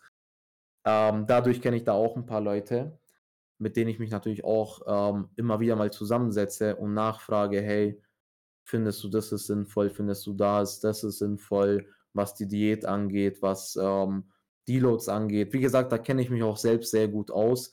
Also bei mir ist dann selber ein Trainingsplan ist halt immer so geplant, ähm, komplett mit, mit allen Wochen, wo dann, wo ähm, Deload ähm, stattfindet, wie man trainiert, in welcher, in welcher Range, ähm, ob man dann in jedem Satz ans Muskelversagen geht oder ob man da irgendwie drei Wiederholungen noch ähm, drin lässt. Also mein Training ist schon sehr, sehr ähm, überlegt von mir selbst. Aber wie gesagt, irgendwann, je weiter es nach oben geht, ähm, desto schneller braucht man dann auch wirklich einen, einen Coach. Ja, ich denke schon auch, dass dieses Coaching oder eben einen Lehrer irgendwo zu haben, dass das denke ich, fast immer sinnvoll ist. Ähm, vor allen Dingen muss man einfach sagen, es ist, es bringt auf jeden Fall einen schneller voran, wenn man den richtigen hat. Also egal wo man ist, denke ich, genauso wie du, Amon, ja mal gesagt hast, jeder, jeder Fußballclub hat einen Trainer. So, ne? Also kann man sich nicht vorstellen, dass es eine Fußballmannschaft ohne Trainer irgendwo gibt und dann halt irgendwo abräumt. ähm, ist es, denke ich, auch im, im Bodybuilding so oder in jeder anderen Sportart so, dass man auf jeden Fall, auch wenn ich an mein Cello-Spielen denke, wenn ich meinen Cello-Lehrer nicht gehabt hätte, wie hätte ich, also unvorstellbar, unvorstellbar, dass ja. ich da halt irgendwie, irgendwie groß jetzt mir das alles selber hätte aneignen können oder so, ne? Aber gut, man muss da auch denken, die ganzen Bodybuilder, die haben ja die ersten 10 bis 15 Jahre auch alleine ohne Coach trainiert. Mhm. Die meisten. Ähm, also die meisten waren dann, haben halt dann irgendwie mit 14, 15 begonnen. Mhm und haben sich dann den ersten Coach zugelegt, irgendwie mit 24, 25 nach der ersten Pro-Card. Mhm. Der eine oder andere vielleicht etwas früher. Aber wie gesagt, da ist dann nochmal noch mal ein Unterschied. Klar, im Fußball hat man ja schon von klein auf im, im Jugendbereich einen Trainer. Aber ich, ich würde sagen, jeder Bodybuilder, der auf der Bühne steht, könnte und würde es auch alleine ohne Coach schaffen was Training und Ernährung angeht. Der Coach ist dann hauptsächlich wirklich da, um dir dann jede Woche zu sagen, hey, du siehst gut aus. Weil die sind dann wirklich jede Woche komplett am Limit und wollen schon aufgeben und denken, die sehen scheiße aus. Und der Coach pusht dann quasi auch einen und sagt, hey, du siehst gut aus, mach dir keinen Kopf und so weiter. Und einfach, dass man eine, wie gesagt, eine Sicht hat von einer anderen Person. Mhm. Ja, ich glaube wiederum, wenn wir beim Thema Coach sind, das ist auch ein bisschen typabhängig. Also ich glaube, mhm. es gibt schon auch Typen oder Leute, die brauchen einen Coach von Anfang an. Also denen tut es gut. Ähm, und ich finde es auch immer schwierig zu beurteilen, ähm, weil wenn du die, die Personen siehst, die jetzt an dem Punkt sind, du weißt ja nicht, was wäre, wenn die jetzt zehn Jahre davor den Coach hätten. Ja, das wollte ich, das wollte ich auch sagen, ja. ja, ja. Aber ich, ja, aber ich kenne jetzt keine irgendwie 14-, 15-Jährige, die halt wirklich jetzt einen Coach haben, wirklich Ja. einen professionellen das kommt dann, Coach. kommt dann mit der, Ja, ja, mit ja. Ambition. sag Es ich gibt mal. ja auch sehr viele IFBB-Pros, die ähm, zwischen 19 und 22 Jahre alt sind. Und IFBB heißt ja, also unterstützt, nicht natural quasi. Ähm, und das finde ich auch sehr, sehr krass. Vor allem erst dann brauchst du einen Coach, also dann auf jeden Fall. Dann brauchst du jemanden, der zu dir sagt, hey, so und so, ab, so, so ist der Ablauf. Also das Einzige, was ich mir halt vorstellen kann, ist, dass man vielleicht ein ähm, bisschen schneller sogar an dem Ziel wäre mit dem Coach, weil dann vielleicht selbst der, der dann an diesem Punkt, wo er dann steht Ja. an der Bühne, ähm, die Ahnung und das Wissen hat, was Training und Ernährung angeht, Ja, das vielleicht in seinen ersten ein, zwei Trainingsjahren noch nicht hatte genau. und dann vielleicht da einen schnelleren Progress gemacht hat. Ja, genau. Das ist ähm, auch ein wichtiger Punkt, das ist auch ähm, vollkommen richtig. Ähm, was auch ein Punkt ist, wenn man eine Person hat, die einem etwas vorschreibt, dann macht man es auch eher, Und als wenn man es selbst Und, für und, sich und, und macht. vor allem, da muss ich nochmal einhaken in den Punkt, hatten wir auch, ich glaube, vor zwei, drei Podcasts war es, und vor allem, wenn du dafür Geld bezahlst. wenn genau, du jetzt genau, nicht so genau, ambitioniert genau. bist. Weil wenn du dafür Geld bezahlst, du weißt, ich zahle dem Typ 500 Euro im Monat, Ja, dann mach musst ich auch, machen, was der dann sagt. Genau, dann, dann, dann willst du auch durchziehen und dann skippst Ja. du die Einheit nicht. Und wenn du Ja. nicht, nichts bezahlst, dann hast du nicht diesen Druck. Und Genau, manchmal ja. ist der Druck ganz gut. Genau, das ist, das ist genau der Punkt, ähm, was ich sage. Ich, ich sag mal so, bei Bodybuildern ist es nochmal anders. Also bei Bodybuildern sind ja komplett Das ist, das, ist, das ist dann intrinsische Motivation. Genau. Also das ist dann so eine, da steckt so eine Disziplin dahinter und auch ohne Coach zieht man es dann durch. Aber auch bei sehr vielen ähm, Leuten, ich kenne es ja auch jetzt von bei mir vom Fitnessstudio und von Leuten ähm, so nebenher, die ganzen Leute, die man coacht, wenn man Geld dafür bezahlt, dann, dann macht man es ja auch, so wie du es sagst. Genau, und meiner Meinung nach, da hast du vollkommen recht. Also es gibt diese Leute, die haben die intrinsische Motivation Ja. die würden es auch ohne den Coach machen. Aber die sind auf jeden Fall in der Minderheit. Also Ja, sind, ja, ja, keine Ahnung, sind Fall. vielleicht 5% Ja, von denen, ja. die so ambitioniert sind Ja, wie wir, dass wir halt einfach trainieren wollen, Ja, weil wir ja. trainieren wollen. So. Aber der, die allergrößte Zahl der Leute, denen würde es einfach gut tun, wenn die den Coach hätten. genau, weil die sonst- genau. Ja, Einfach nicht so in dem Maße trainieren würden. ja, ja, da bin ich vollkommen bei dir. Was ist deine Meinung dazu, Jonas? Ja, also ich denke, wir haben das Thema, wie du schon sagst, schon öfter aufgegriffen und ich denke, dass wir uns unterbewusst immer irgendwie, sage ich einfach mal, ein Vorbild auch aussuchen. Ne? Also ein Coach ist ja im Endeffekt, sage ich mal, oft ein Vorbild, was vielleicht dann auch hoffentlich die Fähigkeiten hat, einem menschlich und fachlich dann aufs nächste oder übernächste Level zu bringen und äh, den natürlich dann auch die Zeit schneller zu überbrücken, die man natürlich, wenn man wenn man selber lernt und sich die Informationen selber holt, viel länger bräuchte. Und äh, der Sinn von dem Coach ist eben, dass man nicht Try and Error lernt, dass man nicht versucht und scheitert, weil da verliert man Zeit, sondern dass man halt dann natürlich ähm, durch na, von dem Beispiel von jemand anderem, der die Fehler schon gemacht hat, lernt vielleicht die Fehler überspringen zu können und direkt zum, zum, zum nächsten Punkt zu können. Ne? Und das meine ich jetzt nicht speziell auf Bodybuilding be bezogen nur, sondern das Lernen, das denke ich, das müsste eigentlich überall so sein. Also wenn ich mir einen Lehrer für etwas nehme oder einen Coach, dann, dann ist es meistens eben auch ein Vorbild. Also wenn ich jetzt auf, auf Bodybuilding mich beziehe, dann, dann denke ich mir schon, dass man meistens sich jemand holt, der da halt schon auch Praxiserfahrung hat. Ähm, oder der eben äh, gewisse Fähigkeiten oder, sage ich mal, ähm, Erfolge schon vorweisen kann. Ne? Ähm, das auf jeden Fall. Und er verschnellert halt irgendwie den Weg. Ich denke, das ist der Sinn dahinter, so sehe ich das. Und, und man kann natürlich auch vieles im Leben lernen, wenn man einfach nur selber ausprobiert und merkt, okay, so ging es nicht, also muss ich es so versuchen. Ist natürlich auch etwas, wo jeder Mensch lernen kann. Nur braucht man da halt Oder- mehr, mehr Durchhaltevermögen. Die Ne? Von Menschen, die hört dann einfach auf. Die sieht, so geht's nicht, dann geht's halt nicht. Dann Ja, halt klar. auf. Die gibt's auch. Die gibt's auch, auf jeden Fall. Die gibt's auch mit Coach, die Leute, ne? Die dann auch irgendwo mal durchhalten müssten und dann halt trotzdem nicht durchhalten. ne? Das hängt dann wieder vom Charakter vom Menschen irgendwie ab. Aber ich denke, der Sinn ist schon dahinter, hinter dem Konzept Coach oder Lehrer, dass man halt gewisse Prozesse verschnellert irgendwie, oder? Seht ihr das anders? Ähm, also ich sehe es absolut genauso. Also deswegen, das war ja auch mein Punkt vorher, den ich gemacht hätte, dass man vielleicht schneller an dem Ziel sein könnte Ja. oder diesen Fehler von den ersten ein bis zwei Jahren Ja, ein bisschen ja. überspringen könnte. Ähm, ich glaube, was halt, wenn wir bei dem Thema Couch sind, da noch ganz wichtig ist, viele denken halt, dass sie diese Fehler und Tipps halt zum Beispiel von YouTube bekommen oder von Social Media oder woanders. Ja, was, Was ja- eigentlich nicht so ist. Ja, was- also nicht immer. Was in den meisten Fällen nicht so ist. Ja. Ich würde sagen, ich habe schon viel auch am Anfang auch viel du- durch Ja. YouTube gelernt, ja, wenn man sich die richtigen Kanäle anschaut oder halt auf die richtigen Infos zugreift. Aber es wird halt, wenn wir beim Thema Individualität sind und was du vorher gesagt hast, diese mentale Komponente des Ja. Coaches, die Ja. kannst du nicht ersetzen durch YouTube. ja, Weil das ja, ist ja. oftmals halt das größte Problem, gerade wenn wir auf einem höheren Ja. Niveau sind. Wie Ja. du vorher beschrieben hast, dass der Coach dann halt ähm, diese bisschen verzerrte Selbstwahrnehmung ja. korrigieren muss. Das Ja. ersetzt keine YouTube oder was anderes. Genau, das sehe ich genauso. Und wie du sagst, es ist einfach komplett individuell und es ersetzt ja auch kein YouTube. Also wenn jetzt irgendwie ein Top-Coach irgendwie einen Push-Pull-Plan auf YouTube erklärt, dann kannst du nicht sagen, dass es für dich optimal ist. Es kann sein, du kommst damit nicht klar. Es kann sein, für dich ist Brustrücken zusammenzunehmen besser, weil Mhm. Schulternarme Ja. deine Schwäche ist. Also, ja, oder, so. oder, oder auf so einen Alltagsathlet bezogen, es kann sein, der hat davor acht Stunden auf dem Bau gearbeitet Ja, und man muss halt die Intensität Ja. dementsprechend anpassen. Genau, deswegen, also vieles kann man halt auch nicht wirklich ähm, sich aus dem Internet rausholen. Gerade so, gerade so, was alles angeht, was halt sehr, sehr individuell ist.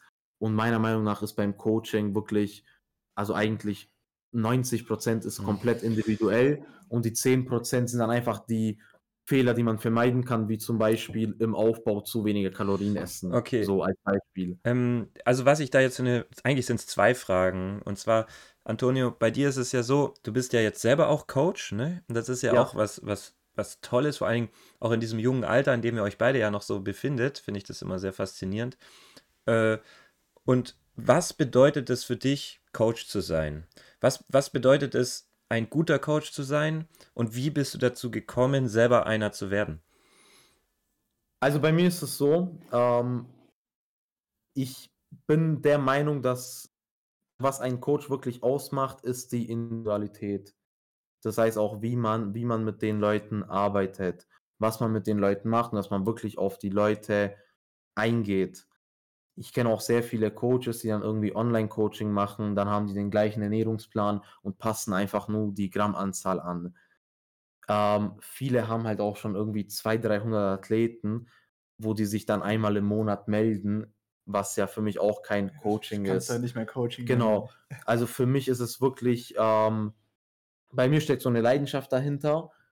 Ähm, ich brenne wirklich dafür, auch anderen Leuten wirklich zu helfen und ähm, die anderen, die, also die Leute ans Ziel zu bringen. Und deswegen ist es für mich auch immer sehr, sehr wichtig, wenn ich jetzt jemanden im Coaching habe, ist es für mich wichtig, ob die Person jetzt heute im Training war oder nicht, weil heute ist ein Trainingstag. Dann schreibe ich hier vielleicht dann auch gegen 18 Uhr, hey, warst du heute schon im Training? Manchmal, wenn die Personen faul sind, kommt halt so eine Antwort, nee, heute war ich noch nicht. Da muss ich halt anrufen und sagen, hey, jetzt ist die Zeit, jetzt gehe ich ins Training, jetzt stehe ich auf und gehst. Das macht dann ein Coach aus, weil wenn jetzt, also bei mir ist es auch so, die Anzahl an Athleten sollte auch immer begrenzt sein. Weil man kann ja- Hast du dir da so eine Obergrenze vorgenommen? Ja, also gerade ist ja eh ein bisschen schwierig, wenn man ähm, nebenher ja noch Vollzeit arbeitet.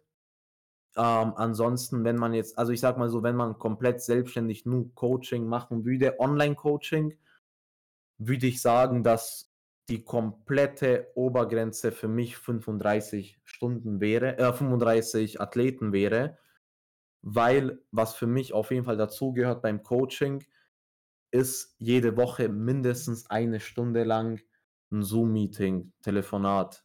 Muss auch nicht eine Stunde lang sein, kann sein, man bespricht alles schnell durch und nach einer halben Stunde ist alles schon geklärt. Aber ich sag mal so, um die Stunde sich für jeden Athleten zu nehmen. Und da ist man schon in der Woche bei 35 Stunden. So, dann hat man immer noch die Anpassungen von Woche zu Woche. Hat man immer noch auf die ganzen Fragen, die dann wahrscheinlich tagtäglich kommen, äh, muss man ja beantworten. Man kommt dann auf eine Summe von irgendwie 45 bis 50 Stunden die Woche und alles darüber hinaus an Athletenanzahl wäre dann unmöglich. Ähm, wie gesagt, es gibt viele Coaches, die dann irgendwie mit über 200 Athleten zusammenarbeiten. Dann schreibst du halt eine Nachricht. Du bist gerade im Training und schreibst, hey, du schickst ein Video und schreibst, mache ich das richtig? Und der schreibt dir sieben Tage später, ja, das war richtig. Und was bringt es dir? Also mir ist es sehr, sehr wichtig, auch für die Leute erreichbar zu sein, ähm, dass sie mich auch immer anrufen können, wenn, wenn irgendwas richtig dringend ist. Ähm, ansonsten, dass sie mir halt jederzeit schreiben können. und dass ich dann auch recht schnell antworte.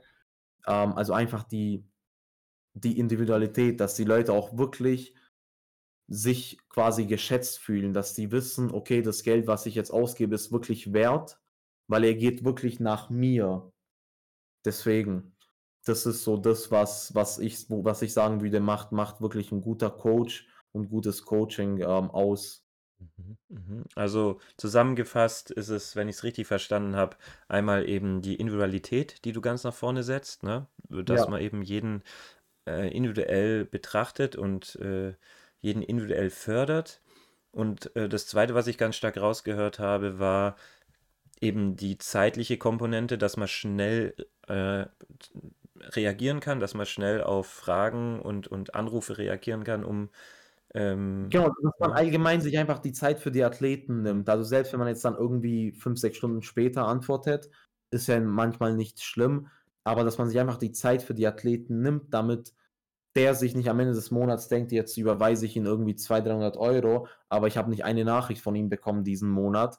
Wa- So, das ist für mich dann wieder kein Coaching. Mhm. Für mich ist ein Coaching, wie gesagt, wenn man dann wirklich ähm, wöchentliche Zwischenergebnisse macht, im Optimalfall wirklich auch mit Formcheck, dass die Athleten dann wirklich jede Woche ein Bilder zusenden.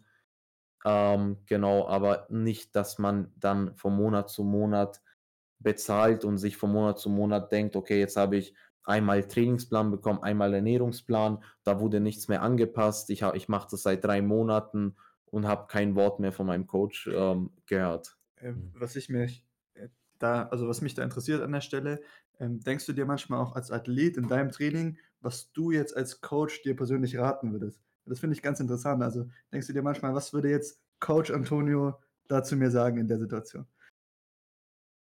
Tatsächlich nicht. Also das ist so, das ist so jetzt eine Frage, die mich komplett überfordert, weil da habe ich tatsächlich noch nie drüber nachgedacht. Weil ich, ich habe mir das mal vor, vor ein paar Jahren angeeignet. Ich Ja, mir denke, okay, was, wenn ich jetzt der Trainer wäre, was würde ich mir persönlich mit auf den Weg geben?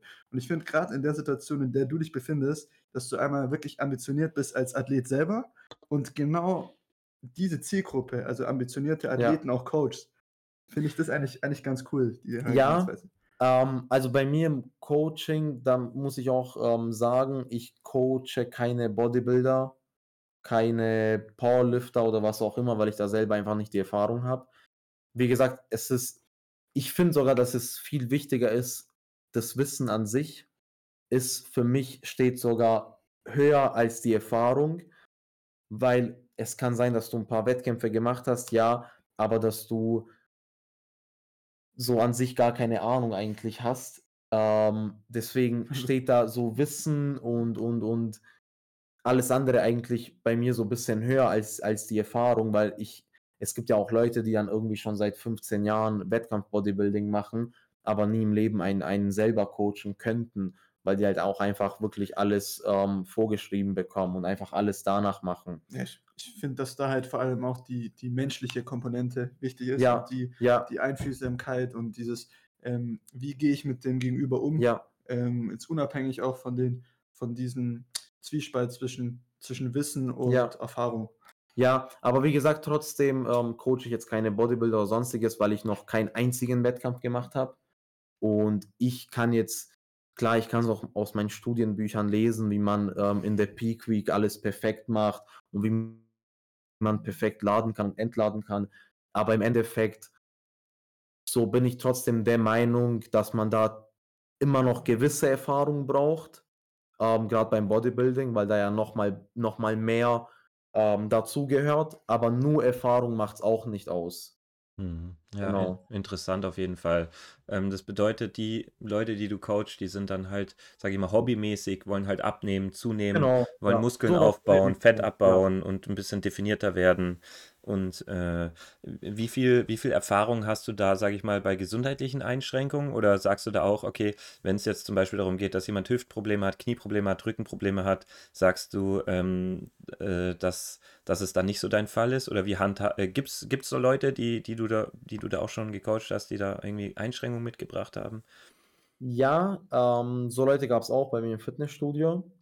Und das ist dann auch immer so ein bisschen ähm, von verschiedenen Faktoren abhängig. manchmal kommen dann Leute zu dir, die dann irgendwie ähm, akuten Bandscheibenvorfall haben, die, die dich dann fragen, was sie machen können, wo du dann eigentlich auch als Trainer theoretisch dürftest du ja nichts machen, weil du hast auch nicht das Go vom Arzt, dass du etwas machen darfst. Auch wenn man weiß, was man machen könnte, egal was passiert, ist man dann im Endeffekt selber verantwortlich. Ähm, ich sag mal so Richtung Reha-Training ähm, und so weiter, Aufbautraining, solange man das Go vom Arzt hat, ähm, habe ich da auch schon mal mit, mit Leuten zusammengearbeitet. Gerade nicht privat, aber bei mir im Fitnessstudio. Ähm, genau. Aber wie gesagt, da gibt es dann auch immer unterschiedliche Fälle. Hm. Ja, sehr interessant. Ähm, ja, gut. Ähm, vielleicht noch die Frage, wie sieht bei dir so ein typischer Eiweißshake aus? Typischer Eiweißshake. Ja, wie, wie machst du deinen dein Lieblingsshake? Also ich bin, ich bin so ein, so ein Typ, ich mache es jetzt nicht so fancy mit irgendwie einem Mixer und Nüsse und was auch immer. Ich mache meinen Eiweißshake eigentlich ganz, ähm, ganz normal. Wenn ich das Standard Way nehme, nehme ich Proteinmilch dazu. Gerade im Aufbau geht es ja natürlich. Ähm, ansonsten, ähm, ja, also ganz, ganz, ganz simpel und ganz einfach. Milch und, und Whey oder halt Clear-Isolat und Wasser. Und dann ja. einfach in so einen Handmixer, den du halt äh, oben zumachst und dann einfach schüttelst. Genau, oder? Ja. ja, genau. Und dann einfach runter damit. Also und keine halbe Flasche Olivenöl noch. Nee, nee. und dann nur nicht im, im Sommer im Auto vergessen, den Shake, ne? Den leeren. Der ist dann nach einem ja. Tag durch. Dann kann man den. Hattet ihr bestimmt beide auch schon die Situation, oder? Wie viel, wie ja. viel Plastikshaker habt ihr schon weggeworfen, weil sie, weil sie gestunken haben?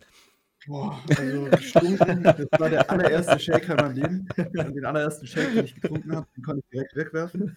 Aber meistens liegt es an den Deckel, muss ich sagen. Dieser kleine Deckel, der dann nicht mehr wiederkommt und du ja. hast den Shaker ohne Deckel. Da ja. sind schon ungefähr fünf, sechs Shaker schon drauf. Ja, auf jeden Fall. Ich muss sagen, bei sehr vielen Shakern ist es halt auch so, du musst sie halt nicht mal zwei, drei Tage stehen lassen, sondern einfach nur einmal benutzen und dann irgendwie eine halbe Stunde stehen lassen und du kriegst es nie wieder raus. Jonas, riecht es bei dir noch nach, nach Omega-3 von meinem Shaker?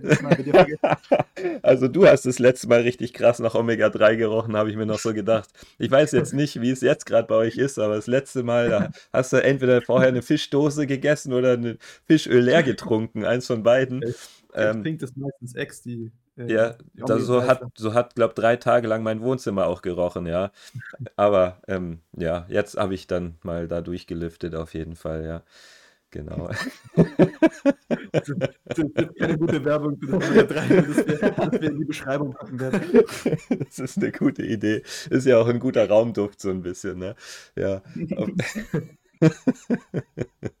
ja, also, was habe ich noch für. Ich könnte so viel fragen. Ich meine, hast du sonst noch andere Hobbys außer, außer Training, Coaching? So, ich meine, schaust du noch so ein bisschen wehleidig Fußball hinterher wie Amon. So, ich sehe das manchmal so an seinem Blick so ein bisschen, dass er eigentlich gerne, gerne noch mitspielen würde, aber sich nicht erlaubt, so darüber nachzudenken und dann so sich zu den alten Leuten sitzt und so mitredet, nur dass er halt kein Bier dazu trinkt, aber so von der Gestik her und von, von der Mimik her voll schon dazu passt, dass er dann so der Kritiker wird, der dann sagt, ja, ja, der Spieler, der ist ja auch rechts außen viel schneller, ja, ja, ja, das, das, das kommt noch, wenn er dann wechselt, dann müsste man hinschauen, ja, ja, ja, ja. ja so, so Sprüche lässt der Armand schon ab. Ist es bei dir auch so oder hast du noch andere Hobbys? Ähm, also nee, ich habe ich hab keine andere Hobbys tatsächlich. Ähm, es ist halt auch ein bisschen zeittechnisch eng. Wie gesagt, also ich würde es als Hobby nennen, aber Social Media. Mhm. Ähm, da stecke ich auch sehr viel Zeit ähm, rein. Und das ist auch wirklich eine komplette Leidenschaft von mir. Also auch so ein, so ein, so ein Traum, jetziger Traum ist, ähm, irgendwann von Social Media zu leben. Mhm. Und das ist wirklich, also ich muss sagen, das ist wirklich eine sehr, sehr, sehr krasse Leidenschaft von mir. Also ich brenne wirklich dafür, ähm, irgendwie jeden Tag Instagram Stories zu machen, in die Kamera zu reden, ähm, weil ich halt auch Feedback dafür bekomme, viele Leute dann ähm, darauf antworten, die Stories liken, teilen und so weiter. Ähm, wie gesagt, das ist auch eine sehr, sehr große Leidenschaft von mir, neben dem Bodybuilding. Für andere Hobbys bleibt halt nicht viel Zeit übrig. äh, mit Arbeit, mit selbstständiger Arbeit und allem drumherum. Aber ich bin auch so wie der Armon, also ich würde lügen, wenn ich jetzt Nein sagen würde. Ähm, es ist schon auch manchmal so, dass man sich denkt, okay, wie geil wäre es jetzt einfach mal ein Fußballspiel zu haben, weil ich an so einem Sonntag, wo dann irgendwie 20 Grad sind, so ein perfekt angenehmes Wetter und dann fährst irgendwo vorbei an einem Fußballplatz und du siehst da, wie die schon kicken und du denkst dir so, wie geil wäre das jetzt einfach eingewechselt zu werden. Okay. Also es ist schon, es ist schon so, ähm, auch heute, bevor ich jetzt, bevor ich jetzt vorhin ins Gym gefahren bin, hat mein Vater ähm, das Fußballspiel von FCH angeguckt und dann saß ich halt plötzlich auch noch eine halbe Stunde lang da, obwohl ich es nicht wollte. Ähm, das merkt man einfach nicht. Mhm. Habe ich dann einfach mit, mit zugeschaut. Ähm, und ich habe auch bei mir im Fitnessstudio einen Fußballprofi, der auch beim FC Heidenheim spielt. Wenn ich ihn dann immer wieder sehe, denke ich dann manchmal auch so, ach, wie geil eigentlich. Aber ja, wie gesagt, für andere Hobbys bleibt, bleibt nicht viel Zeit übrig. Mhm. Aber so bei mir, so wie, so wie beim Arm und mit dem Fußball ist es eigentlich bei mir auch noch so ein bisschen. Aber ist es bei dir noch so verankert, dass du auch manchmal beim, beim Laufen oder so dich dabei erwischt, wie du so einen Übersteiger machst und irgendwo vorbeigehst? Nein, das nicht. Also so, so krass ist es nicht. spannst jetzt mittlerweile eher den, den Quadrizeps. Ja, genau. Also bei mir ist dann eher so, wenn ich an einem Auto vorbeilaufe, zeige ich kurz meinen Bizeps. weil, ähm, genau, weil Auto, ähm, Autofenster sind natürlich ähm, die besten Spiegel, deswegen. Ähm, also so eine Sache ist es eher bei mir. Also da, da bin ich, da bin ich schon raus. Ja, da musste Armer noch so ein bisschen dran üben, denn auch die Fotos, die wir schon zusammen gemacht haben, vielleicht posten wir ja jetzt mal nochmal sowas auf Instagram, so ein Foto, wo, wo, wo er sich sehr optimal hinstellt, also eher nicht optimal irgendwie. Und, und ich, ich bin da irgendwie noch so ein bisschen mehr im Game. Ich tue mich dann oft so ein bisschen seitlich, so unterbewusst auch. Ich denke da gar nicht mehr richtig nach, so seitlich positionieren. Und Amon steht halt voll, voll so so, Einfach so. gerade, Hände hinterm Körper, genau, wie auf einem Mannschaftsbild. So, ja, ich glaube, das Bild haben wir schon auf Instagram, ne? Also an, an all die, die Zuhörer jetzt, vielleicht findet ihr das Bild und, und kommentiert mal, kom kommentiert mal unten drunter.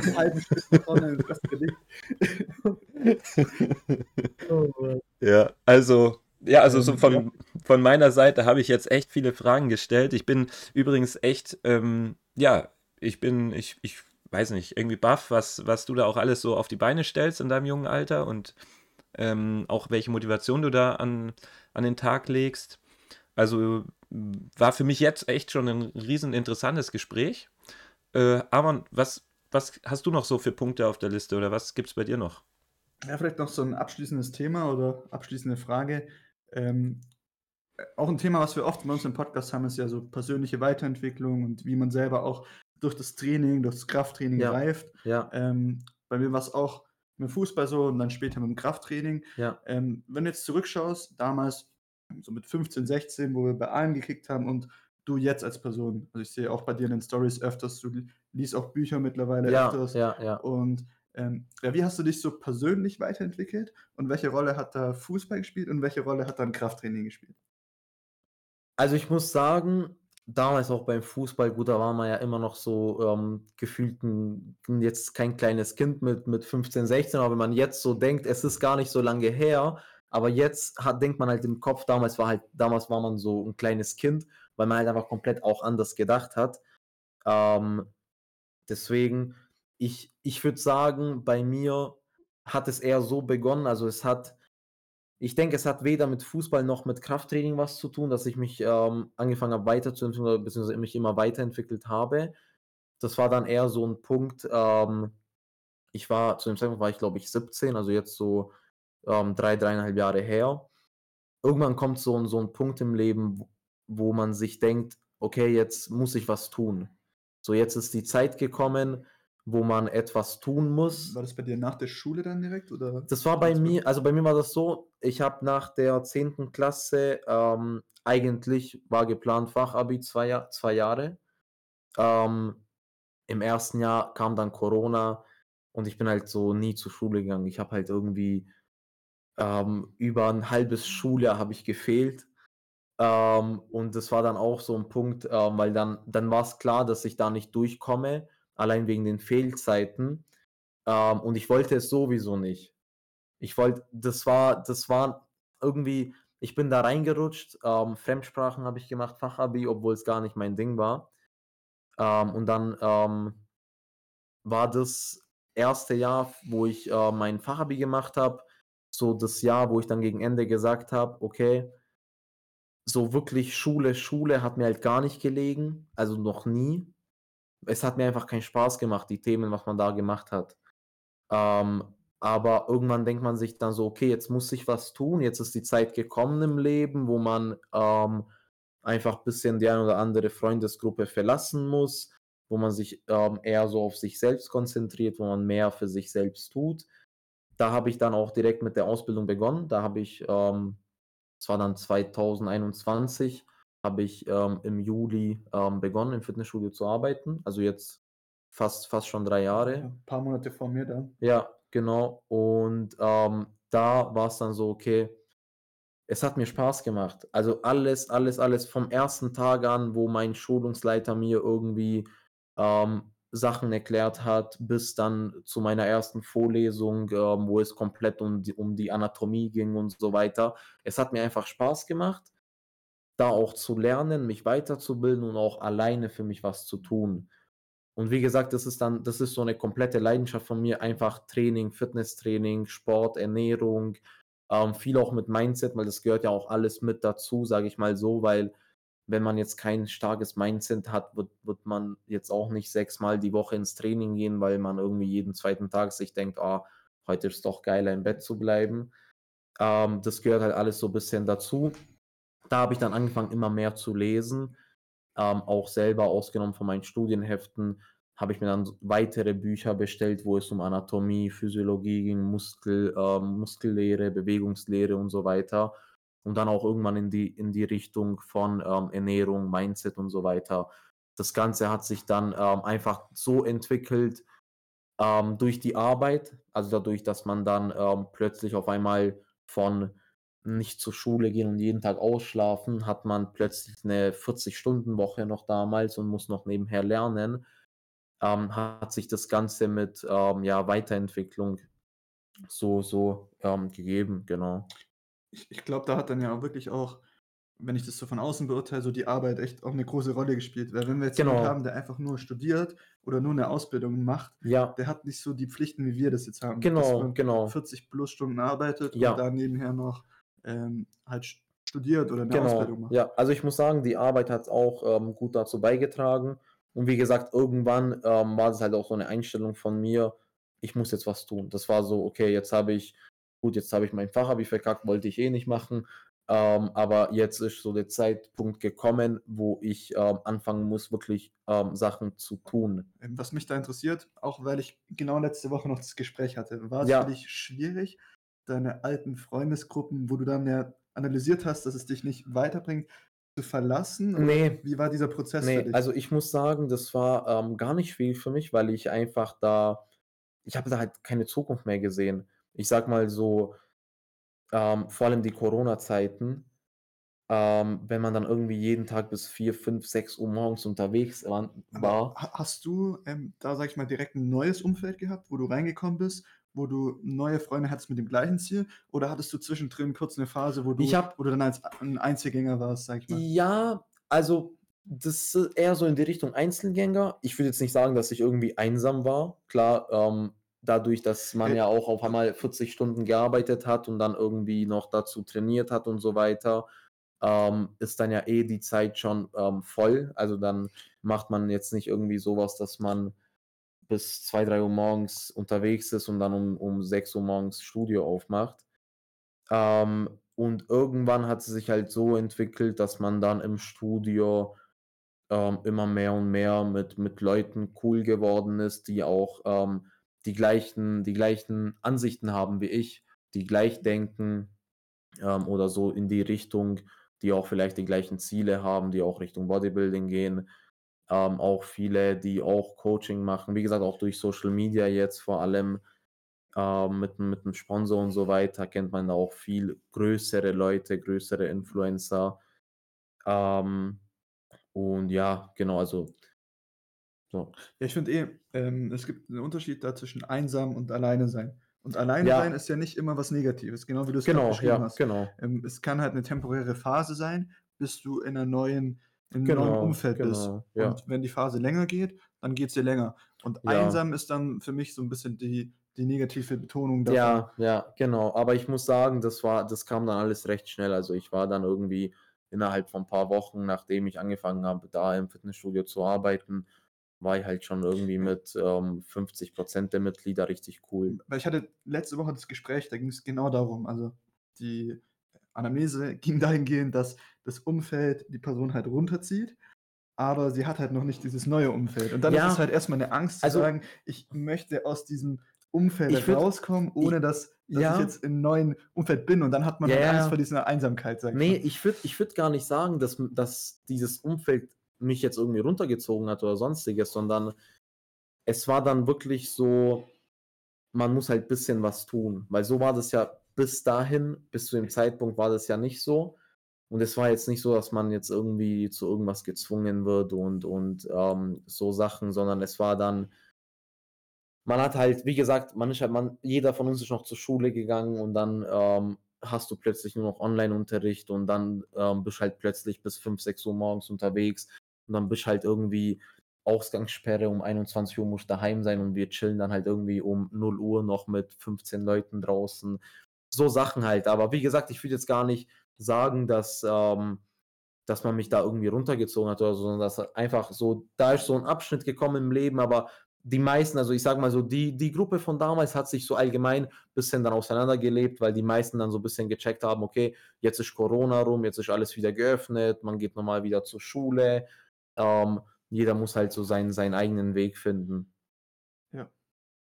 Genau. Ja, hört sich sehr interessant an. Also ich, ich, wie, ich, wie ich am Anfang schon sagte, es ist halt so für mich irgendwie, ähm, hört sich das alles nach einem sehr erfahrenen Leben an. Aber wenn man so schaut, die Zeitspanne ist es natürlich jetzt im Vergleich, sage ich jetzt einfach mal zu meinen 33 Jahren, immer so, so ein, wenn ich halt an die Corona-Zeit denke und ihr über die Schulzeit sprecht, dann, dann ist das für mich halt schon nach dem Studium immer, immer noch so bei der Arbeit und äh, es, ja, es ist irgendwie so lustig, dass Zeit doch so relativ irgendwie ist und dass man doch auch in, in, in kurzer Zeit eben eine große Entwicklung durchlaufen kann.